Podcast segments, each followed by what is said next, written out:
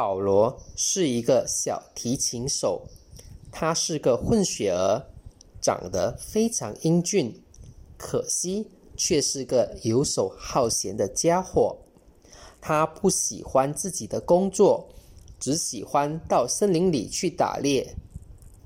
一八八零年六月的一天，他带着猎枪和猎狗，在基尔道南附近的红河沿岸上徘徊着。那里布满了茂密的森林。突然，他看见一只大灰狼从堤岸附近的山洞里跑了出来。保罗看到他。立刻瞄准射击，他实际上只想碰碰运气，没想到一枪就把大灰狼给打死了。紧接着，他又带着猎狗去山洞里搜寻了一番。当他确定里面再没有别的大狼后，便走了进去。他是想看看里面有没有其他的小狼，结果。里面居然还有八只小狼，这让他又惊又喜。要知道，每一只狼脑袋都可以换回十美金呢。八只小狼头，再加上刚才打死的那一只，那一共得值多少钱呢？这笔钱对保罗来说，真是一笔不小的数目。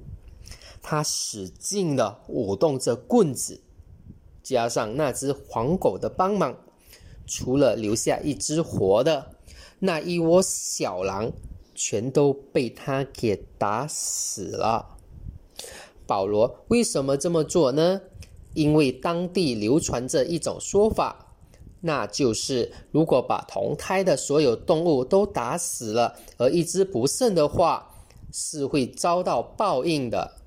于是，保罗就带着他打死的那只大狼和七只小狼的狼头，还有那只最后没被打死的小狼，进城去了。保罗把那大大小小的八只死狼都卖掉了，他拿着那些钱到酒吧里去挥霍，结果钱全部装进了酒吧老板的腰包，最后。保罗把那只活着的小狼也卖给了酒吧的老板。这只小狼被拴在链子上，渐渐长大了。主人一直把它当狗来圈养的。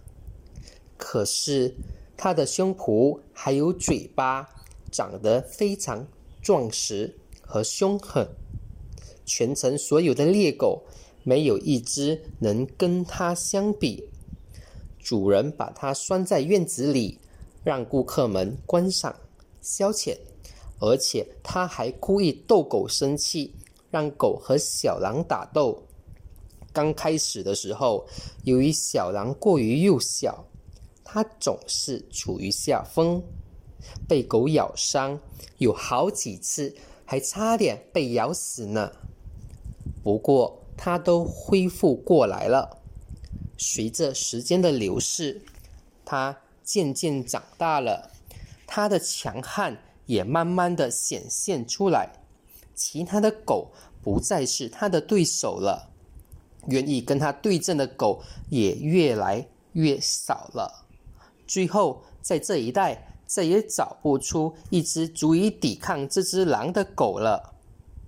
不过，要说起他当时的日子，简直是……要多苦有多苦啊！在这个世界上，只有一个人能够让他开心，那就是酒吧老板的儿子小吉姆。随着光阴的流逝，他和小吉姆之间的感情也日渐加深了。实际上，小吉姆是一个特别淘气的捣蛋鬼。他喜欢这只小狼的真正原因是他曾经打败了追咬自己的猎狗，而且从那时候起，他就一直给这只小狼喂吃的东西，同时还非常宠爱他。小狼呢，作为回报，他可以让吉姆随便的跟自己闹着玩儿，除了他以外，其他任何人都不能碰他，包括吉姆的爸爸，那个酒吧的老板。酒吧老板的脾气并不算好，他平时很纵容自己的儿子，可是有时候却也会因为一些小事而大发雷霆，把吉姆痛打一顿。后来，吉姆找到了挨打的原因。